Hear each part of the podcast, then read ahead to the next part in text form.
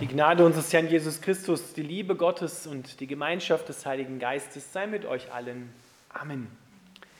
Unser heutiger Predigtext steht im Neuen Testament, im Johannesevangelium, im ersten Kapitel, die Verse 29 bis 34.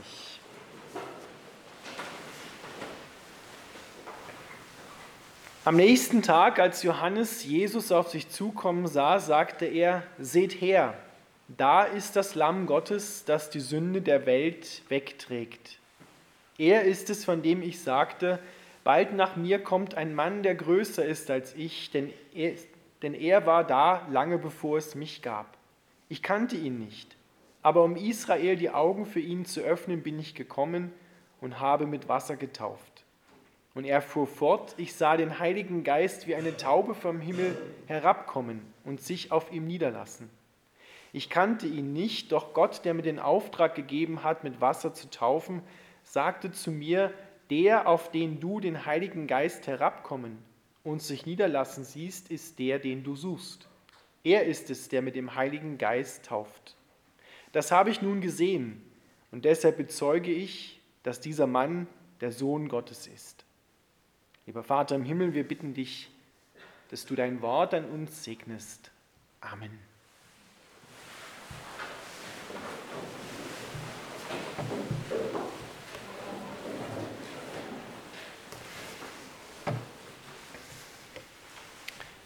Seht her, da ist das Lamm Gottes, das die Sünde der Welt wegnimmt. Diesen Vers wollen wir heute ganz besonders in unser Herz hineinlassen und ihn richtig fokussieren. Jesus anschauen am Kreuz. Denn das ist das Kernstück des Evangeliums, der frohen Botschaft. Johannes sagt über Jesus, dazu ist Jesus gekommen, ist das Lamm Gottes geworden das schon im Alten Testament immer wieder auftaucht. Wir erinnern uns da zum Beispiel an die Geschichte, als das Volk Israel in Ägypten war und kurz bevor es ausgezogen ist, sie das Blut eines Lammes an die Türpfosten streichen sollten, damit sie vor dem Tod bewahrt bleiben. Die Botschaft war ganz klar. Das Blut des Lammes rettet vor dem Tod. Und jetzt kommt das Lamm Gottes, das der Welt Sünde wegträgt, hinausträgt aus der Welt aus dieser Welt, in der wir leben, aber auch aus deiner ganz persönlichen Welt herausträgt. Und das müssen wir ganz neu wieder sehen und ergreifen. Es ist eigentlich eine, eine Botschaft zum Jubeln, eine Botschaft zum sich freuen. Aber leider ist es so in den Ohren und Augen vieler Menschen geworden, fast die langweiligste Botschaft der Welt geworden. Weil viele Menschen können in unserer heutigen Zeit nichts mehr damit anfangen und denken sich, ja, die Kirche redet immer von Sünde und von Schuld und von Gebote halten und so, die müssen das halt so. Aber wer will sich schon daran halten? Die Botschaft ist die gleiche. Die Botschaft hat sich nicht verändert. Aber die Herzen der Menschen haben sich verändert. Unsere Herzen, unsere Einstellungen haben sich verändert. Deshalb muss nicht die Botschaft abgewandelt werden, sondern wir müssen verwandelt werden. Unsere Herzen brauchen eine neue Offenbarung von der besten Botschaft der Welt, dass Gott die Welt erlöst hat durch sein Kommen in die Welt und dass er das alles, was uns voneinander, vor allem von Gott und von mir und von dir und mir und von anderen Menschen trennt, auf sich geladen hat. Dass Jesus für alle Sorgen, Ängste, Nöte und Probleme, die es im Leben auch immer gegeben hat, gerade gibt und noch geben wird, ausreicht. Das müssen wir neu erkennen. Und dazu brauchen wir Offenbarung von Gott. Geöffnete Augen des Herzens, so hat Paulus es gebetet für die Gemeinde in Ephesus, für alle, die er kannte. Und so, das dürfen wir auch beten, dass Gott uns da geöffnete Augen schenkt, damit das nicht die langweiligste Botschaft bleibt, sondern damit es wieder auch für uns die beste Frohbotschaft wird, die die Welt je gehört hat und hören kann. Jesus nahm die Strafe für alle Sünden auf sich, damit wir Vergebung empfangen können und weitergeben können. Das ist wirklich eine mächtige Botschaft. Nur verstehen wir heute kaum noch, was es mit Sünde eigentlich auf sich hat. Die meisten Menschen denken ja, das sind so die Tatsünden, die Fehler, die wir so im Lauf des Lebens begehen. Und viele verstehen heutzutage so, dass zu viele Essen vielleicht über Silvester und Weihnachten, so, ja, das ist so Sünde. Ja, das Stückchen Torte zu viel.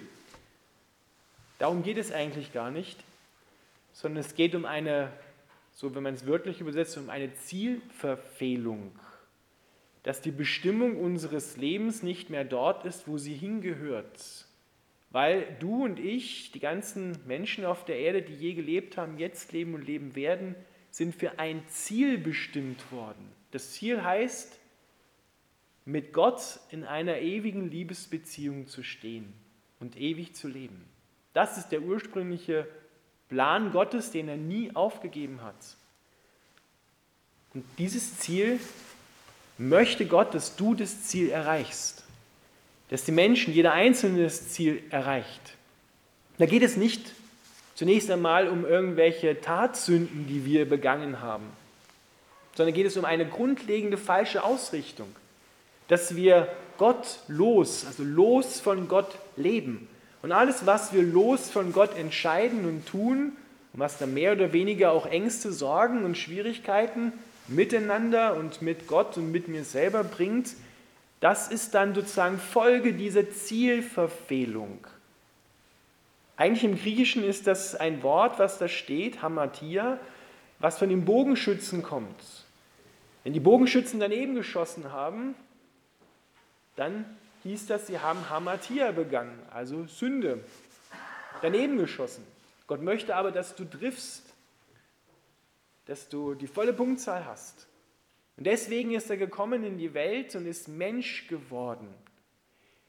Das, was wir da am Kreuz sehen, ist unser Gott, der Mensch geworden ist, der sich im wahrsten Sinne des Wortes alles, was in dieser Welt an Nöten, Ängsten, Schwierigkeiten, an Brutalität ist, zu Herzen genommen hat, in seinen Körper aufgesogen hat. Dazu brauchte er auch diesen Körper, weil Sünde ereignet sich immer im Körper auch, innen drinnen. Jesus hat gesagt, nicht das, was von außen in euch hineinkommt, macht euch unrein, sondern das, was aus dem Herzen des Menschen herauskommt, macht euch und eure Umgebung, die anderen Menschen unrein. Das Problem liegt, liegt also nicht einfach irgendwo in der Gesellschaft, sondern das liegt in meinem Herzen zunächst einmal. Und auch, wage ich mal zu behaupten, in deinem Herzen, in unseren Herzen. Und genau da setzt Gott an. Und wenn wir Jesus am Kreuz betrachten, dann dürfen wir zwei Dinge zunächst einmal sehen. Wir dürfen uns mit dem, der da am Kreuz hängt, identifizieren und dürfen sagen, das ist das, was mir eigentlich zusteht. Das ist das, was mir eigentlich zusteht. Das hätte ich mir verdient. Mit meiner Zielverfehlung. Das ist das eine, was wir sehen können. Und das andere, was wir sehen dürfen, das, was da oder der, der am Kreuz hängt, das bin ja nicht ich sondern das ist mein Gott, der da am Kreuz hängt, der das für mich auf sich geladen hat, auf sich genommen hat. Und der mir jetzt, weil er durchgebrochen ist, in die Auferstehung hinein seinen Sieg schenkt. Er hat meine Ängste, meine Sorgen, meine Nöte, meine Trennung auf sich genommen und schenkt mir jetzt sein Auferstehungsleben. So, als wenn ich es selber errungen hätte. Habe ich nicht, weil er hat es gemacht, aber er schenkt mir den Sieg so, als wenn ich es auch errungen hätte. Das ist absolut genial. Das ist absolut großartig. Aber es gehört angewendet. Es gehört im Alltag angewendet. Es ist wie ich kann dreckige Hände haben und kann die Seife angucken. Davon wird der Dreck von Händen nicht verschwinden, sondern ich muss die Seife nehmen und anwenden. Und genauso muss ich das, was Jesus mir da anbietet, am Kreuz anwenden. Dass ich sage oder erkenne, das Kreuz ist ein großer Austauschort. Ich bringe meine Sorgen, meine Nöte, meine Schuld, die andere an mir getan haben, die ich an anderen getan habe, und ich tausche sie ein am Kreuz. Ich lege das, was mich kaputt macht, was andere kaputt macht, auf Jesus und empfange dafür sein Auferstehungsleben, seine Vergebung, seine Reinigung, seine Freude, seine neue Kraft, seinen Trost, seine Liebe, seine Freundlichkeit, seine Sanftmut und so weiter. Ich kann alles, was mich hier in diesem Leben trennt von Gott, zum Kreuz zu Jesus bringen. Nun machen Menschen das oft verkehrt. Sie gehen zum Kreuz, wenn sie es denn schon erkannt haben, sind leider Gottes immer wenige, die kommen zum Kreuz, legen ihre Sorgen unter das Kreuz und wenn sie gehen, laden sie sich wieder auf und gehen weg. Fühlen sich kurz befreit, weil sie es ja schon mal ausgesprochen haben, das tut schon mal gut. Aber wenn sie dann weggehen, haben sie die Sorgen immer noch am Buckel. Was ist da verkehrt gelaufen? Die Sorgen gehören nicht unters Kreuz, sondern sie gehören auf Jesus. Du darfst und musst Jesus mit dem, was dich beschwert, beschweren. Du musst ihn damit belasten, um es so auszudrücken. Denn dafür ist er ja gekommen. Du musst es anwenden. Weil wenn du deine Sorgen und Probleme wieder mitnimmst, dann siehst du über Jesus am Kreuz ein großes Fragezeichen. So wie, hä? Was tut er da? Ich bin ja dafür gestorben. Und das ist eine ernste Sache. Und du ehrst Jesus damit, indem du es dir gefallen lässt, indem du es annimmst, dass du auf das Lamm Gottes deine Schuld legst, damit er sie wegtragen kann. Wenn du das nicht tust, dann kann er sie auch nicht wegtragen. Im Alten Testament hat man das ganz wortwörtlich gemacht. Da gab es den sogenannten Sündenbock. Auf den hat man seine Schuld übertragen, die Hände draufgelegt, ja, geistlich übertragen, und hat man ihn in die Wüste gejagt. Und da ist er natürlich dann gestorben. Also ganz augenscheinlich die Sünde raus aus dem Lager, raus aus dem, wo die Menschen gewohnt haben, rein in die Wüste, da wo nichts war. Und da ist dann der Ziegenbock oder der Schafbock gestorben. Und die Sünde war weg, denn er hat sie mitgenommen. Ein Vorbild im wahrsten Sinn des Wortes. Das Echte kommt hier, Jesus.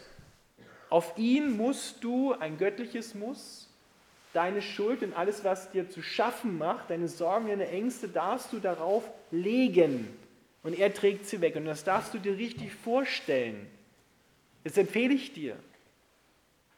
Das kannst du gleich heute Nachmittag ausprobieren, weil ich glaube, dass wir immer wieder, mehrmals in der Woche vielleicht sogar, etwas haben, was uns beschwert, belastet, was wir abgeben müssen, wo wir anderen Menschen vergeben müssen, wo wir uns selber vergeben müssen. Ja, ich ärgere mich. Wer ärgert da wen? Ich ärgere mich. Da brauche ich keinen anderen dazu.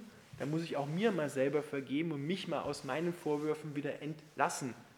Ja, und das lege ich auf das Lamm, stell dir das richtig vor, ein Lamm, lege es drauf auf Jesus und dann sieh, wie dieses Lamm die Sünde aus deiner Welt, aus deinem Blickwinkel auch herausträgt.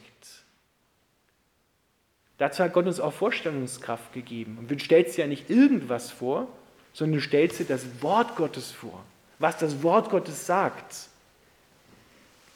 Jesus ist das Lamm Gottes, was der Welt Sünde wegträgt, aus der Welt heraus, auch aus deiner Welt, auch aus deiner Empfindungsgefühl zum Vorstellungswelt trägt er das heraus, was dich belastet. Wenn wir zu Gott kommen, sagt die Bibel, dann ist Gott treu. Wenn du deine Sünde bekennst, vergibt er dir, und zwar im selben Augenblick. Sobald du es bekannt hast, wird dir vergeben. Und das lässt uns ganz angstfrei zu Gott kommen. Da musst du nicht irgendetwas abbüßen.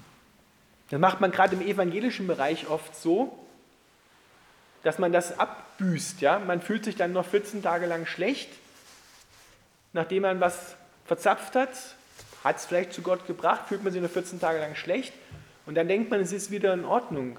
Völlig falsch. Sondern in dem Moment, wo dir vergeben worden ist, darfst du fröhlich deine Straße wieder ziehen. Weil dir ist ja vergeben worden. Die Strafe liegt auf Jesus. Er hat es übernommen. Das ist frohe Botschaft. Das macht uns wirklich frei. So können wir ganz angstfrei auch zu unseren Fehlern stehen, weil es gibt nämlich nichts in deinem Leben, was Gott nicht vergeben kann. Es gibt nichts zwischen Menschen, was passieren kann, was nicht vergeben werden kann. Der Tod von Jesus reicht aus für alles. Auch wenn es manchmal eine ganz schöne Zeit brauchen kann, bevor unser Herz darin einstimmen kann, je nachdem, was passiert ist. Wenn dich einer angerempelt hat und Entschuldigung sagt, okay, da ist nicht viel zu vergeben, ja. Aber wenn ein anderer dir richtig wehgetan hat, dein Vertrauen missbraucht hat, oder Menschen haben das durchbuchstabiert, dass jemand von ihnen, gibt es Bücher darüber, ermordet worden ist und sie konnten dann dem Mörder vergeben nach wirklich langer Zeit, dann haben sie erfahren, auch dafür reicht der Tod von Jesus aus. Auch dafür reicht er aus. Das ist eine wirklich gewaltige Botschaft und wir müssen sie wieder neu uns schenken lassen. Die Botschaft ist nicht verkehrt, sondern unsere Herzen waren verkehrt. Unser Verständnis davon ist verkehrt. Wie viel Leid könnten wir uns, wenn wir es mal so formulieren, ersparen, wenn wir schneller vergeben könnten? Wie viele Familien sind über die Jahre hinweg zerrüttet worden, verstehen sich nicht mehr, weil keine Vergebung reingekommen ist, weil das Wort vom Kreuz nicht ernst genommen worden ist, weil es als langweilige, als nichtsbringende Botschaft hingestellt worden ist. Und hier ist Gott und sagt, ich lade dich neu ein. Schau auf mich am Kreuz, du ziehst du das Lamm Gottes, was der Welt Sünde trägt, auch deine Sünde. Da, wo dir wehgetan worden ist, wo du anderen wehgetan hast, da will ich Heilung bringen. Da, wo du jemanden verloren hast, wie ihr, da will ich Trost bringen. Dafür bin ich gekommen, um das wiederherzustellen. Das ist fast unglaublich, es ist glaublich, ja, wir sollen es glauben. Aber es ist so groß und gewaltig und wir dürfen einfach nur staunen, wie das geht. Wir müssen es nicht durchdenken, aber wir dürfen dem, der es sagt und der es getan hat, wirklich vertrauen. Lass dich da hineinnehmen in das Geheimnis vom Kreuz. Sieh das Lamm Gottes. Leg deine Schuld auf und deine Sorgen und Ängste auf es und du wirst sehen, wie auch du frei wirst. Amen.